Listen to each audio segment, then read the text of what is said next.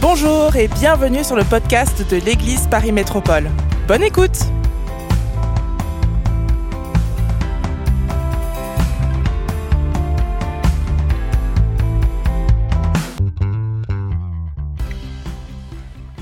J'étais en train d'ajuster mon petit micro là derrière et j'ai eu un flashback, un souvenir, pardon, de mon anglicisme. Il y a des années, j'étais au Canada et euh, pasteur de jeunes, presque 20 ans de cela.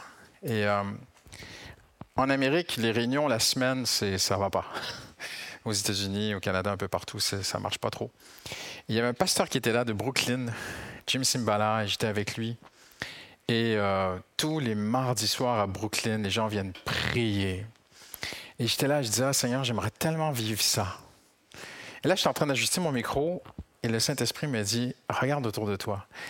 Et, je vous entendais prier, vous étiez en train de prier là. On entendait un bruit de prière. Et je me souviens, j'étais ce jeune pasteur et j'étais justement en entretien avec ce pasteur Jim et il m'a dit, tu sais Christian, le plus beau son que le ciel aime le plus, c'est quand l'Église est unie d'un seul cœur pour prier. Il n'y a rien de plus beau à l'oreille de Dieu. Amen. Hallelujah. Donc, tournez-vous à deux, trois personnes avant de prendre votre place et dites-leur, je suis de tout cœur avec toi en prière ce soir. Amen.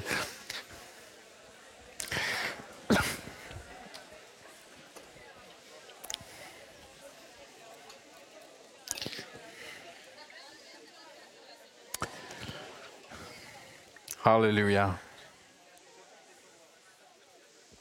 Amen, le Seigneur est bon ça fait toujours vraiment chaud au cœur de, voir l'église remplie, même euh, au cœur des vacances, au cœur du cœur des vacances. On est vraiment plus creux des vacances là en, ce début d'août. Et vous me pardonnerez, je prêche en t-shirt, ok? C'est pas dans mes habitudes. J'aime bien avoir la veste et tout. C'est peut-être mes petites habitudes à moi, mais il fait tellement chaud ce soir, donc j'ai fait tomber la veste. Je prêchais en t-shirt quand je prêchais à des jeunes. Donc vous, êtes jeunes, ok? Ça va? On est tous jeunes ce soir, ok? Hallelujah. C'est le deuxième message euh, sur euh, euh, cette série, j'ai commencé sur la grâce de Dieu. Et vous savez, parce que l'homme est séparé de Dieu à cause du péché d'Adam, l'homme n'arrive pas à avoir une bonne image de Dieu. Ce n'est pas naturel en lui. Le, premier sentiment que Adam a eu lorsqu'il a péché, Dieu s'est approché de lui après qu'il ait péché, et Adam répond à Dieu, j'ai eu peur. Et à cause du péché, l'homme séparé de Dieu, même le bébé naissant alors qu'il grandit, ce n'est pas naturel en nous d'avoir une saine et bonne image de qui est Dieu. Et quand on parle de la grâce de Dieu, eh bien, l'homme va toujours produire quelque chose de déséquilibré. Sans le Saint-Esprit, l'homme produit une image de Dieu. Il s'imagine euh, euh, euh, soit un, Dieu de courroux, un père fouettard, ou un Dieu qui demande le mérite, qui demande, qui exige de nous, qui, qui, qui veut que tu sois de meilleur en meilleur et qu'un jour tu arrives finalement à voir la grâce de Dieu, la faveur de Dieu sur ta vie. Ou certains vont basculer complètement dans un autre extrême d'un évangile permissif. Un, Dieu laxiste, un Dieu qui permet. Et même ces gens vont dire, euh, euh, vous avez tous déjà entendu l'expression, ah, on est sous la grâce. Vous avez déjà entendu ça? On peut se permettre des écarts de chemin, on peut se permettre une chute, on peut se permettre ceci, cela. On, est dans la grâce. On moi, je suis plus sous la loi, moi, je suis sous la grâce. Eh bien, j'ai une bonne nouvelle pour vous ce soir. Si vous êtes sous la grâce, c'est extraordinaire, c'est merveilleux. Mais la grâce ne laisse rien passer. La grâce veut dire le secours de Dieu. Donc, si tu joues un petit peu avec le péché, tu laisses des choses dans ta vie, tu, te permets un peu à droite et à gauche certaines choses et tu dis Non, mais moi, je suis sous la grâce. c'est merveilleux. Ça veut dire que Dieu va t'aider à être saint. C'est ça la grâce de Dieu. Et parce que Dieu sait on l'a vu ensemble la semaine dernière qu'il nous est impossible de définir la grâce, de l'expliquer, de, comprendre la grâce. La Bible donne une définition de l'amour, la Bible donne une définition de la foi, mais la Bible ne définit pas la grâce, mais elle dit la grâce est personnifiée en Jésus-Christ. C'est ça qu'on a vu ensemble la semaine dernière, que Jésus est venu, il était la plénitude de la grâce, il était plein de grâce. Et Dieu sait que les hommes aiment les histoires. Alors, saviez-vous que la Bible, la preuve c'est qu'Hollywood fait que des histoires, Dieu sait que nous aimons les histoires, alors le, le style littéraire le plus répandu dans toute la Bible, c'est ce qu'on appelle le récit. Et c'est presque la moitié de la Bible, certains disent 43% de la Bible, mais on peut aller beaucoup plus loin et découvrir même que la Bible dans son, dans son ensemble est une histoire. De couvert à l'autre, la Bible, c'est une histoire ponctuée à un moment donné, oui, la loi de Moïse, de ceci, de cela, mais la Bible est une histoire. C'est l'histoire de Dieu et de toi. L'Ancien Testament, c'est l'histoire d'Israël. Les évangiles, c'est l'histoire de Jésus. Le Nouveau Testament, c'est l'histoire de l'Église. Mais globalement, quand on prend du recul et qu'on regarde le tableau dans son ensemble, la Bible, c'est l'histoire de Dieu et l'homme. Et l'une des plus belles histoires dans l'Ancien Testament pour nous aider à comprendre la grâce de Dieu se situe dans le livre d'Esther. Alors, si vous avez une Bible ce soir, vous tournez dans le livre d'Esther, et si vous n'avez pas de Bible ce soir, eh bien, la grâce euh, je, vous fais grâce. L'histoire d'Esther, je ne vais pas trop rentrer dans le contexte parce qu'on n'a pas le temps, mais le peuple d'Israël a été rebelle à un tel point qu'ils ont tout perdu de Dieu. Et euh, Jérusalem a été détruite, Babylone est venue, Jérusalem rasée, le peuple est amené en déportation à Babylone, 70 ans, après 70 ans, ils reviennent. Et c'est un nouvel empire qui est là. Ce sont les Mèdes et les Perses. Plus Babylone. Babylone a chuté. Ce sont des faits historiques. Et on se retrouve euh, sous ce, nouvel empire avec euh, des rois, c'est un petit peu complexe, mais au niveau historique, mais de Cyrus, Darius, Assuréus, tous ces, tous ces noms bizarres-là. Et on se retrouve que plusieurs Juifs sont revenus en Israël pour rebâtir, mais plusieurs sont restés aussi.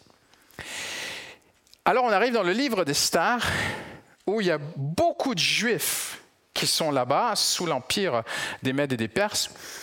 Et c'est l'histoire d'un roi qui s'appelle Assuréus, qui fait une grande fête qui dure des jours et des jours. Il fait des cadeaux, on ne rentrera pas dans tous les détails ce soir, parce qu'on va aller le prendre directement au chapitre 5.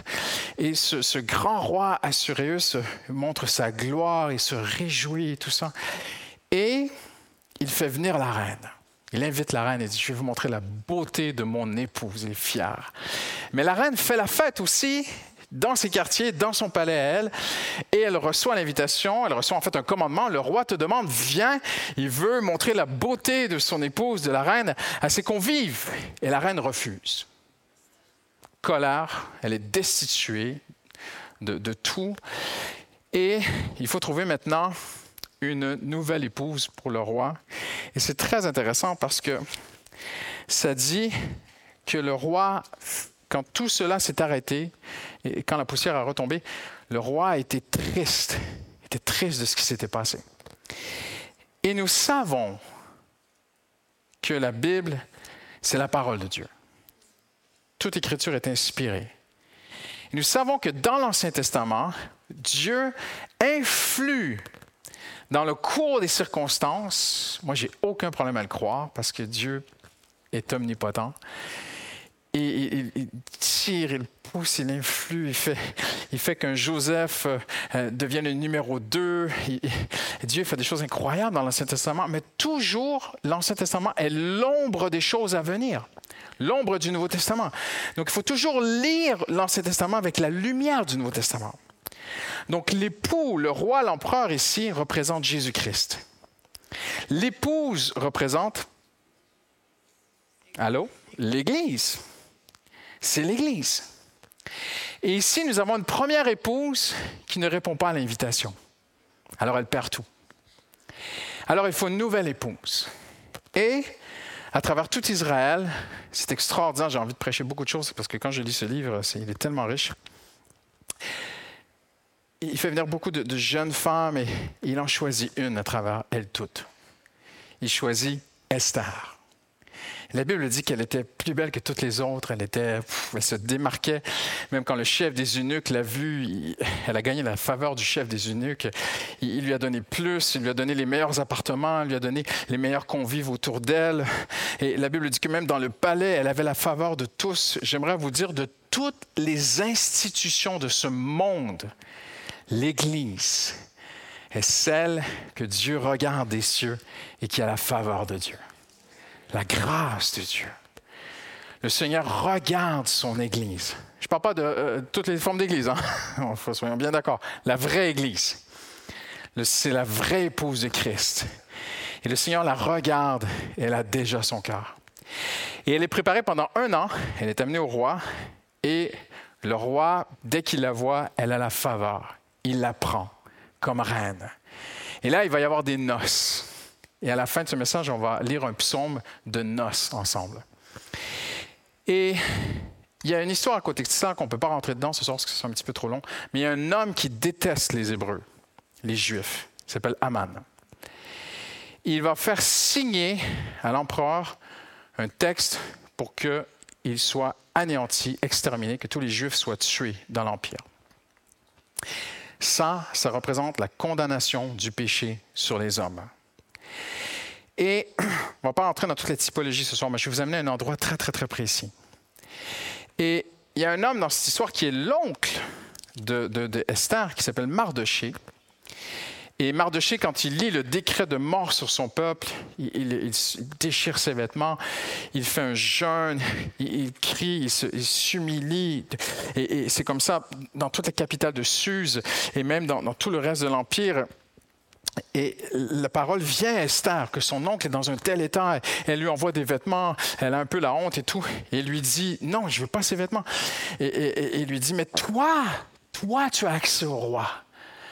Parle-lui pour nous. Je vulgarise l'histoire ce soir.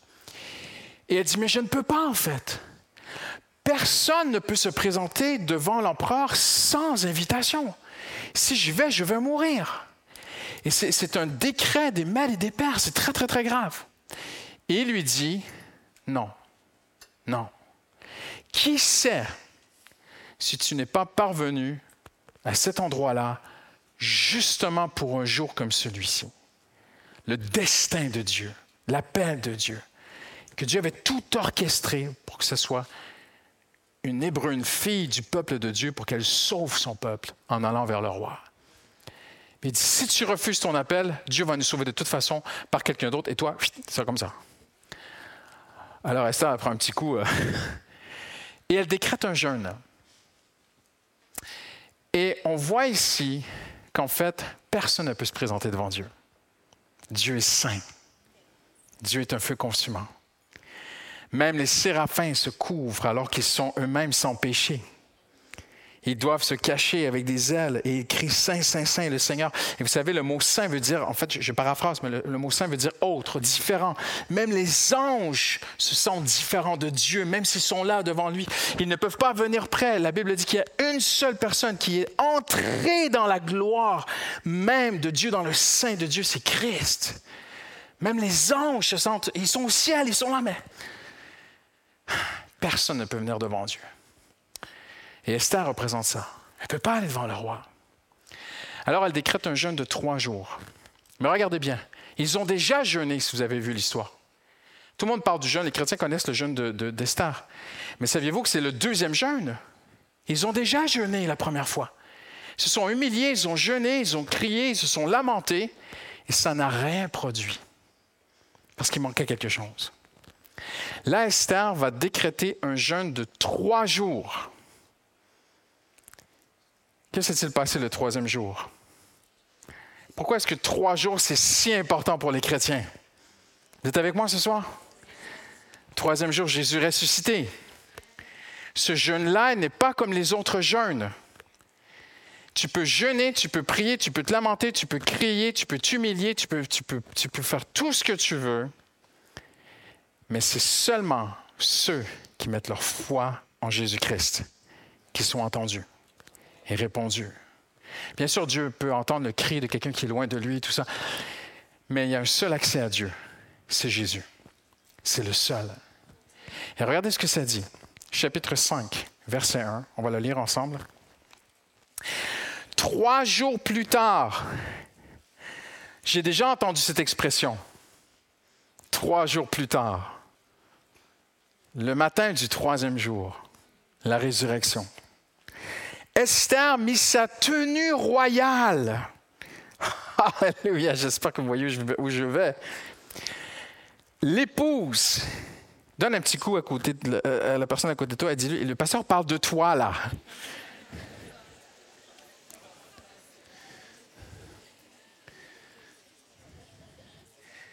La reine royale mit sa tenue royale. Le troisième jour, il y a un nouveau vêtement pour l'enfant de Dieu. Hallelujah. Mais toi, tu dis, mais pasteur, tu prêches en t-shirt ce soir. Tu parles de quoi là? Je parle d'un vêtement invisible. Je parle d'un statut que j'ai sans aucun mérite, aucun effort. Quelqu'un a donné sa vie pour que je porte un autre vêtement spirituel devant Dieu, un habit royal. Et quand je viens devant Dieu, non avec mes mérites, non en disant j'ai prié beaucoup, j'ai jeûné, je suis baptisé d'eau, je suis une quatrième génération de chrétiens. Il y a trois pasteurs dans ma famille. J'ai rien contre ça. Vous pouvez être une quatrième génération de avec plein de pasteurs dans ma famille. Dieu vous aime, il n'y a pas de problème.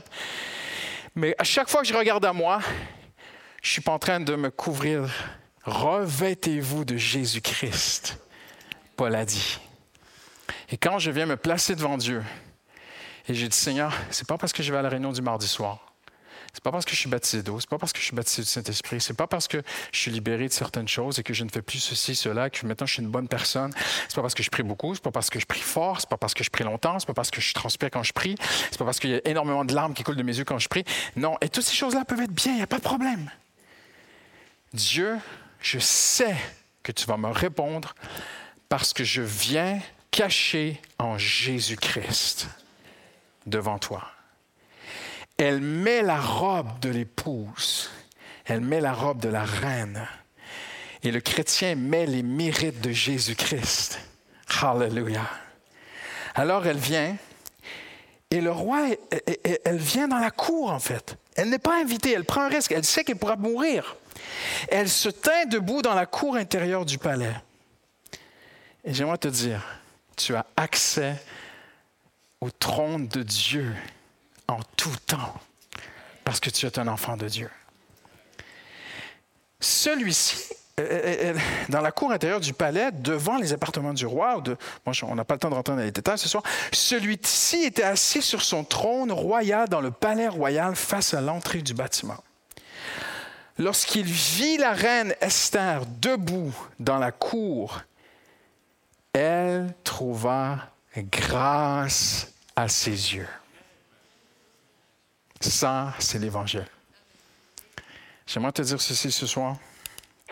Ne cherche plus la grâce de Dieu. Si tu es son enfant, tu vas trouver grâce à ses yeux. Arrête de faire des bonnes œuvres. Arrête d'essayer de mériter. Arrête d'essayer d'être meilleur par toi-même. Bien sûr, euh, Pierre dit, faites tout ce que vous pouvez pour marcher dans la sainteté. Toutes ces choses-là sont, vraies, sont très importantes par le Saint-Esprit, bien sûr. Mais peu importe où tu en es avec Dieu, dans les débuts de ta foi, peut-être un début de retour à Dieu, Peut-être que tu boites dans ta marche avec Dieu. Peut-être que tu ne comprends pas tout sur le Seigneur. Et, tu, veux t'approcher. Tu, es adopté, tu es né nouveau, tu es réconcilié avec Dieu. Le mot réconcilié veut dire retour en harmonie avec Dieu. J'aimerais te dire, le Seigneur te voit entouré d'un vêtement royal. Tu n'as pas besoin d'aller acheter les grandes marques parisiennes pour avoir de la valeur. J'ai rien contre les marques. J'ai rien. Ma femme a travaillé pour une marque. Que Dieu l'aide. Parce que c'est compliqué. Il y a toutes sortes de clients. Mais les marques ne donnent aucune valeur. C'est le vêtement spirituel qui donne une valeur. Et tu l'as gratuitement en Jésus-Christ. Et chaque fois que tu t'approches de Dieu, tu dis, oh Seigneur, aide-moi. En fait, J'aimerais te montrer comment Dieu te voit. À chaque fois, tu peux être dans le métro. Oh Seigneur, il est là. Oui, oui, oui, oui. Oui, qu'y a-t-il, ma fille? Parce que regardez ce que le roi lui dit. Je pense que pour grandir dans la prière, on a besoin de grandir dans notre vue de Dieu dans la prière. Grandir dans la prière, c'est pas grandir dans des façons de prier, dans des méthodes de prière. Grandir dans la prière, c'est grandir dans notre vue de Dieu quand nous prions. Lorsqu'il vit la reine Esther debout dans la cour, elle trouva grâce à ses yeux. Le mot signifie faveur. Le mot signifie prédisposé à dire oui. Quand il la vit au fond de la salle, elle dit Ah, oui. Ah, ce qu'elle est belle. Oui, oui, oui, je, oui, je le veux. Est-ce que je peux la remarier? oui, je le veux. mais qu'est-ce qu'elle a besoin là? Arrêtez, arrêtez l'orchestre, les ministres dégagés. Non, non, non, non, non, non, les provinces, on va régler ça plus tard. Il y a des guerres là-bas, laisse tomber. La reine est là. Elle veut parler au roi. Quand un enfant de Dieu dit Abba Père, le ciel s'arrête. Et Dieu dit Oh, ma fille me parle. Les anges, oui. Satan, hey, dégage. Les nations, les rois, les signes. Oh, ma fille me parle.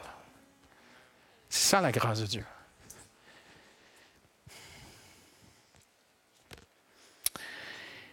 Lorsqu'il vit la reine, elle trouva grâce à ses yeux. Il lui tendit le sceptre, c'est son autorité. En or qu'il tenait, je te tends mon autorité. Elle s'approcha, elle toucha le bout du sceptre. Le roi lui dit, Qu'y a-t-il, reine Esther? Que désires-tu? En passant, ça, ce sont des écrits, ce sont des annales de, officiels de la nation d'Israël. C'est un événement très important qui a eu lieu là, à ce moment-là. Qu'as-tu, Esther? Que désires-tu? Même la moitié du royaume, je te la donne. Je, t'aime je, veux tellement t'aider. Tu veux la moitié, je te la donne. Pourquoi? Qu'est-ce qu'elle a fait? Rien. Qu'est-ce qu'elle avait? Un vêtement royal. Elle était sa femme. L'Église est l'épouse de Christ. Tu es dans le corps de Christ. Pourquoi est-ce que Dieu te répondrait? Parce que tu es dans le corps de Christ. Pourquoi est-ce que Dieu ne te répondrait pas? Parce que tu ne crois pas. Parce qu'il y a du péché ou du compromis. Mais il y a une seule raison qui fait pour laquelle que Dieu ne répond pas. On ne va pas répondre. Parce que même son silence est une réponse. Parfois, Dieu ne répond pas parce que c'est un silence. C'est une forme de réponse. Et parfois, Dieu ne répond pas, mais tu es quand même réconcilié en paix avec lui. Je ne parle pas de ce genre de silence. Il y a des blocages. Il y a une seule chose qui bloque Dieu de répondre, c'est le péché. Et l'incrédulité, le refus de croire, ça fait partie des péchés. Alors, il n'y a que le péché? Donc là, c'est une femme qui est pure. Elle est couverte par le sang de Jésus, l'Église. Elle a les vêtements du Saint-Esprit, le revêtu de l'Esprit, revêtu de Christ. Hallelujah. J'aimerais tenter avec vous ce soir une définition de la grâce. On n'y arrivera pas, mais on va, on, va, on va tenter. Le roi est incliné, prédisposé. Vous savez que dans le latin, le mot prédisposé signifie avoir arrangé les choses à l'avance.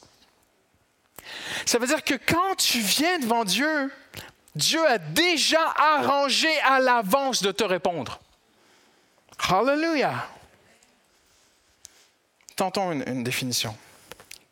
La grâce est l'inclinaison naturelle de Dieu.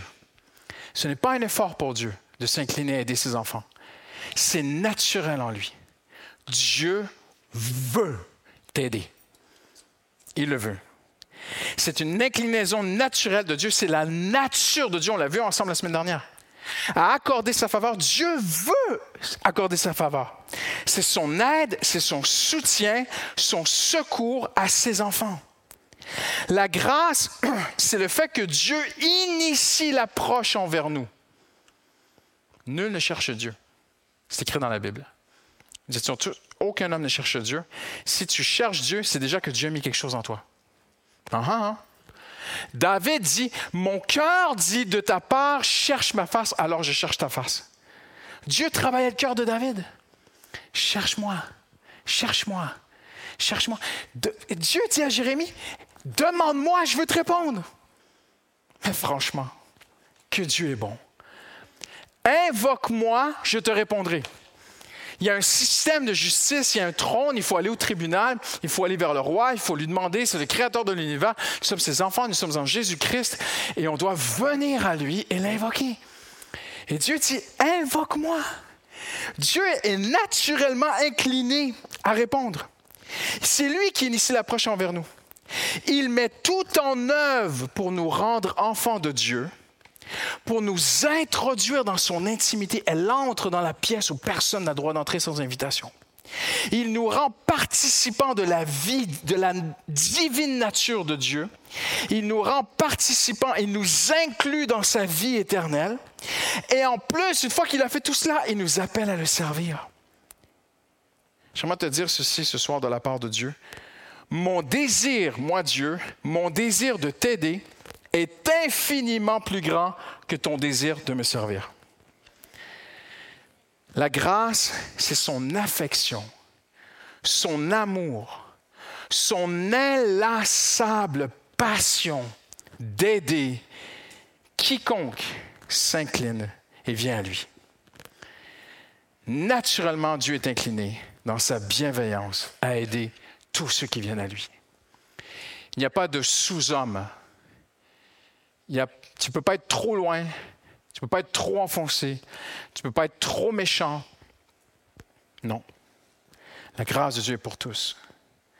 La grâce est une admirable disposition céleste d'un Dieu attentionné, désireux d'exprimer sa douce et gentille attention, bienveillante pour quiconque répond à son invitation.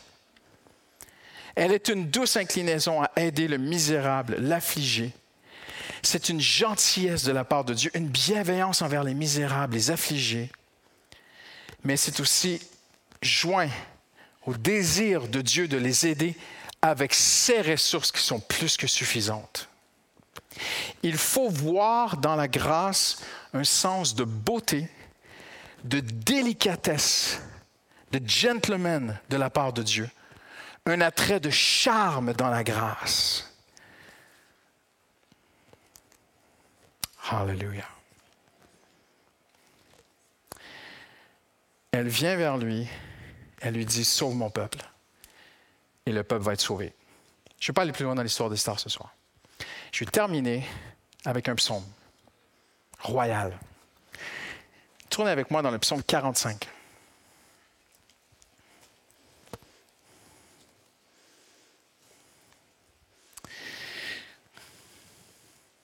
On fait un grand bond de siècle en arrière, au temps de Salomon, fort probablement. Ce sont des déductions. Hein? Mais les fils de Corée, c'est un ordre de chantres qui ont été instaurés par le roi Salomon. Et l'un des fils de Corée écrit un psaume pour une reine, et c'est un psaume de noces. Donc, il y a une femme ici qui va épouser un roi. on sait que euh, Salomon a épousé beaucoup trop de femmes, donc c'est peut-être peut l'un de ses mariages, ou c'était peut-être un autre roi. Mais c'est un roi ici qui épouse une femme. Mais il y a quelque chose de prophétique dans ce psaume. Là, vous êtes tous en train de le lire. Ne le lisez pas, regardez-moi. Et dans le psaume 45, à un moment donné, c'est tellement prophétique que le psalmiste, au lieu de parler au roi, il parle à Dieu. Et là, tu dis, qu'est-ce qui se passe? Ô oh Dieu, ton Dieu t'a oint. Il parle à Jésus, en fait. C'est Jésus, le roi. Donc, si c'est Jésus, le roi, c'est qui la reine? C'est qui l'épouse? C'est l'Église. C'est elle la fiancée. Et regardez ce qu'il lui dit. Tu es le plus beau de tous les fils de l'homme. Il parle à Jésus. Et il dit, la grâce coule de tes lèvres. Wow! Et là, je suis allé voir qu'est-ce que ça voulait dire tout ça. La grâce est déversée de ta bouche. Et dans l'hébreu, en fait, c'est deux mots qui se contrarient en fait. Parce que le mot hébreu signifie un déversement, déverser, faire couler quelque chose, tout en étant quelque chose de dur et de ferme. Comment est-ce possible? Parce que l'eau, c'est, l'eau, c'est liquide. Alors j'ai creusé et j'ai découvert en fait que c'est un terme qui était utilisé lorsqu'on faisait fondre un métal, de l'or ou du fer, et que par exemple on voulait couler le fer dans un moule pour faire une épée, on, faisait verser le fer liquide dans le moule. Et une fois dans le moule, il durcissait. Et la Bible dit que de la bouche de Jésus sont déversées des paroles de grâce. Voici ce que ça veut dire pour toi. Quand le Seigneur parle à ton cœur, il déverse quelque chose en toi, mais la parole qu'il met en toi se solidifie dans ton âme, comme le phare, et te rend ferme. Et le Seigneur affermit ses enfants quand il parle à leur cœur. De ta bouche, tu es le plus beau des fils de l'homme, c'est Jésus. Et quand Jésus a commencé son ministère dans Luc 4, 22, vous pourrez lire ça, les gens disaient oh, Quelle grâce sort de sa bouche Jésus avait des paroles de la vie éternelle. Mais quand le cœur de l'homme s'ouvre, quand ton cœur s'ouvre, les paroles de grâce de Jésus entrent en toi, elles te font du bien. Lorsqu'elles coulent en toi, c'est encourageant, ça fait du bien. On aime, nous aimons quand le Seigneur parle à notre cœur. Mais le Seigneur ne s'arrête pas à nous faire du bien. Il va plus loin il veut nous rendre fermes dans notre foi. Sauf que dans tout ce psaume, et je termine avec ceci ce soir, dans toute la beauté de ce psaume royal, entre un roi comme Assuérus qui veut aider, elle trouva grâce à ses yeux. Et ce roi ici, dont la bouche parle des paroles de grâce, il y a une seule chose qui est demandée à la reine ici une seule chose. Écoute ma fille. Donc là, on peut dépeindre la scène. Peut-être dans le palais royal, peut-être que la mariée est là et le roi, parce qu'il a même son épée à côté de lui, et c'est une, cérémonie royale. C'est certainement un mariage. Certainement que le fils décoré, l'homme qui a écrit ce psaume, certainement qu'il a peut-être chanté ce chant ou ce poème lors des noces d'un roi d'Israël. Et il se tourne vers la mariée il la met en garde d'une seule chose, pas d'une seule chose. Écoute ma fille, écoute-moi. Elle imaginait la scène, les convives, les ambassadeurs, les gens qui étaient là. il interpelle la reine. Écoute ma fille, regarde, tends l'oreille. Et là, il lui donne un conseil très significatif, très déterminant. Oublie ton peuple et la maison de ton père. Et en fait, c'est la seule chose que le Seigneur nous demande.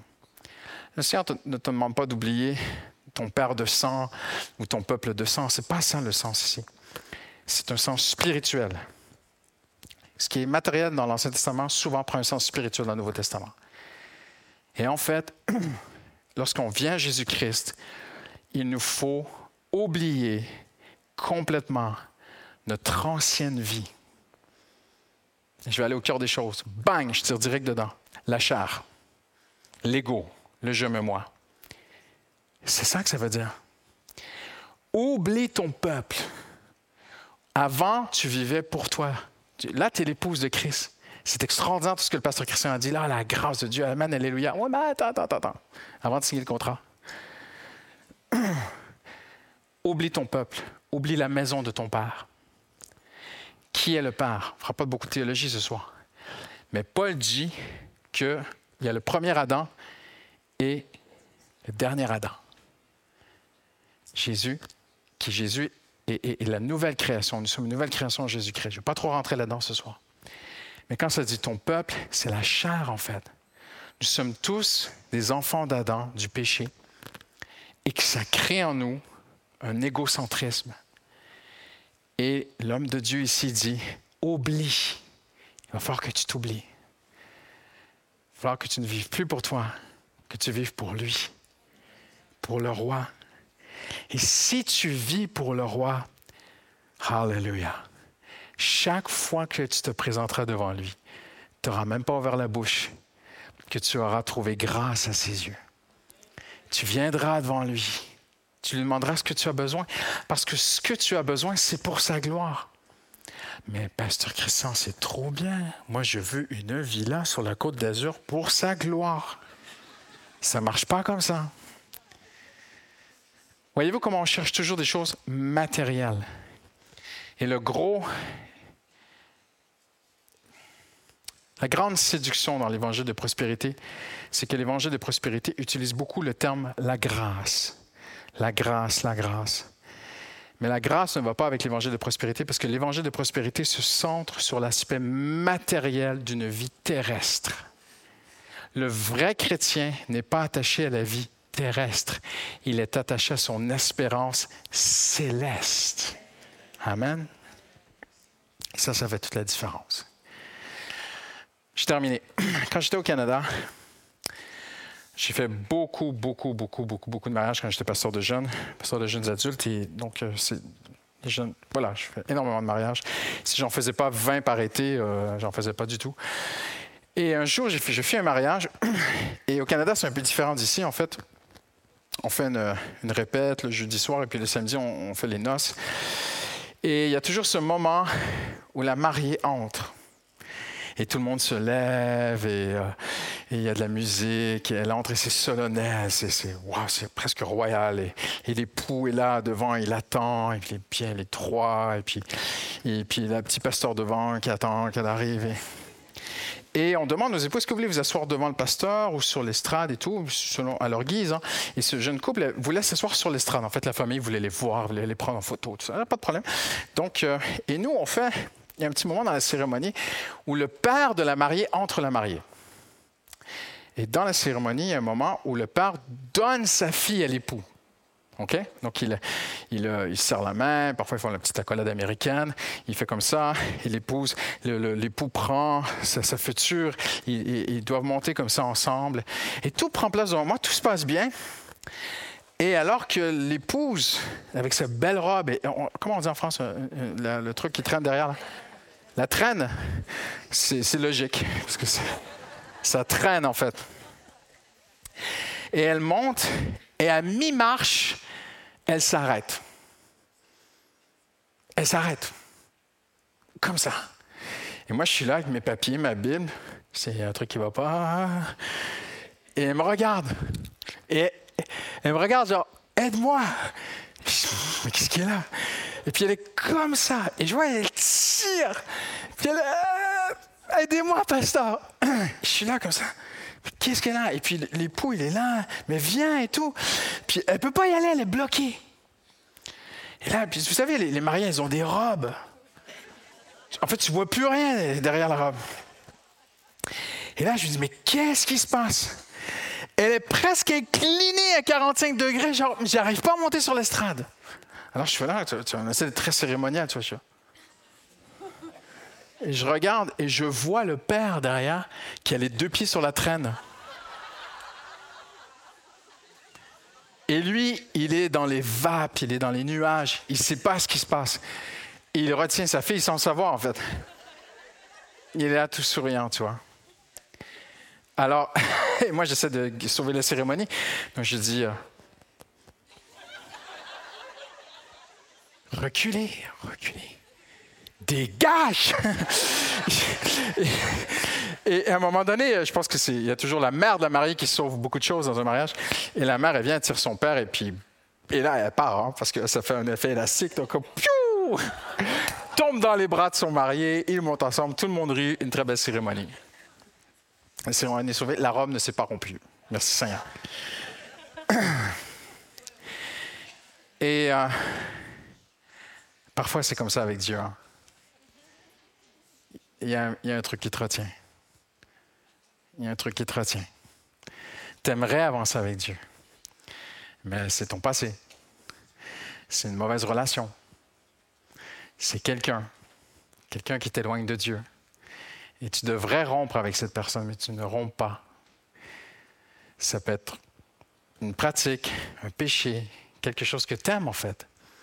Tu y tiens et tu le sais. Tu sais très, très bien. Un jour, je déjeunais avec un athée et il me dit Vous savez, pasteur, moi, je suis athée. Je connais bien les athées.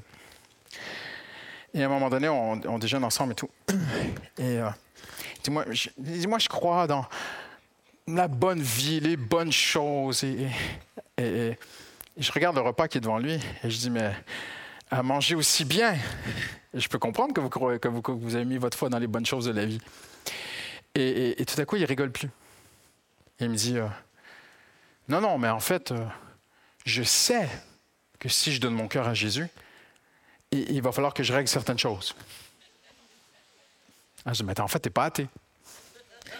Ça n'existe pas, les athées. C'est qu'il y a quelque chose qui te retient. Quelque chose qui est debout sur la robe, qui t'empêche d'y aller. Et je ne te connais pas ce soir. Je connais plusieurs personnes ici, mais je ne connais pas tout le monde. Alors je peux parler très, très librement. Dieu t'aime. Il veut t'aider. Il est comme ce roi qui est disposé, qui te regarde, qui te tend la main et qui te dit, qu'as-tu besoin, je veux te le donner. Mais il faut que tu coupes avec les choses qui t'éloignent de moi. Peu importe le compromis. Sépare-toi de ce qui te sépare de Jésus. Et le Seigneur va faire le reste. Non, mais j'y arrive pas. Non, non, c'est pas vrai ça. Fais ta part, Dieu va même te donner la puissance de faire ta part que tu crois que tu n'es pas capable de faire. Amen. Le Seigneur va venir à ton secours. On prie ensemble en terminant. Seigneur, merci. Tu es ce Dieu de grâce. Hallelujah. Tu es tant incliné à vouloir nous aider, Seigneur. Mais tu ne changeras pas la loi de Moïse, la loi morale. Ce n'est pas le monde qui détermine ce qui est bien ce qui est mal. Ce n'est pas notre génération qui détermine ce qui est bien ce qui est mal. Ce n'est pas ce qui est dans l'air du temps qui détermine ce qui est bien ce qui est mal. Et ce n'est certainement pas l'homme qui détermine ce qui est bien ce qui est mal. C'est Dieu. C'est toi, Seigneur. Alors, Seigneur, je te prie, il y a peut-être une personne ici ce soir qui, en rentrant, doit ôter de sa vie ce qui, ce qui pèse, ce qui la retient, ce qui le retient, de venir à toi, Seigneur. Et parfois, le plus bel appel n'est pas à répondre à l'Église, mais à la maison. Le plus bel appel, les choses qui doivent être nettoyées, parfois ne prendront pas place ici, mais prendront place dans un ordinateur, sur un téléphone, des images, des choses à enlever de ta vie, des relations à couper, des rêves à laisser aller, des choses que tu espérais que tu n'as pas eues, et parce que tu ne les as pas eues, tu en veux à Dieu. Il faut que tu relâches ces choses parce que ce sont exactement ces choses qui t'empêchent de venir à Dieu. Et tu es bloqué, tu es à mi-chemin comme cette, comme cette femme mariée, tu es juste à mi-chemin. Alors Seigneur, toi seul, c'est pointer, cibler, faire lumière sur une chose précise dans la vie de cette personne ce soir, Seigneur, afin qu'elle soit libre et afin qu'elle entende les paroles de grâce qui coulent de ta bouche pour venir couler dans son âme et rendre son âme solide. Comme, comme on coulait de l'or, Seigneur, dans un moule, tu veux couler des paroles d'or du ciel dans son cœur, Seigneur, afin que sa foi soit solide que son mental soit solide, Seigneur. Et Seigneur, tu, cette personne a déjà trouvé grâce à tes yeux, mais elle doit se couper de certaines choses. Alors je remets entre tes mains. Hallelujah. Au nom de Jésus. Amen. Amen. Que le Seigneur vous bénisse, vous accorde une très belle semaine dans sa présence. Ça fait vraiment plaisir de vous voir comme ça en plein cœur des vacances. Bon retour à la maison, merci.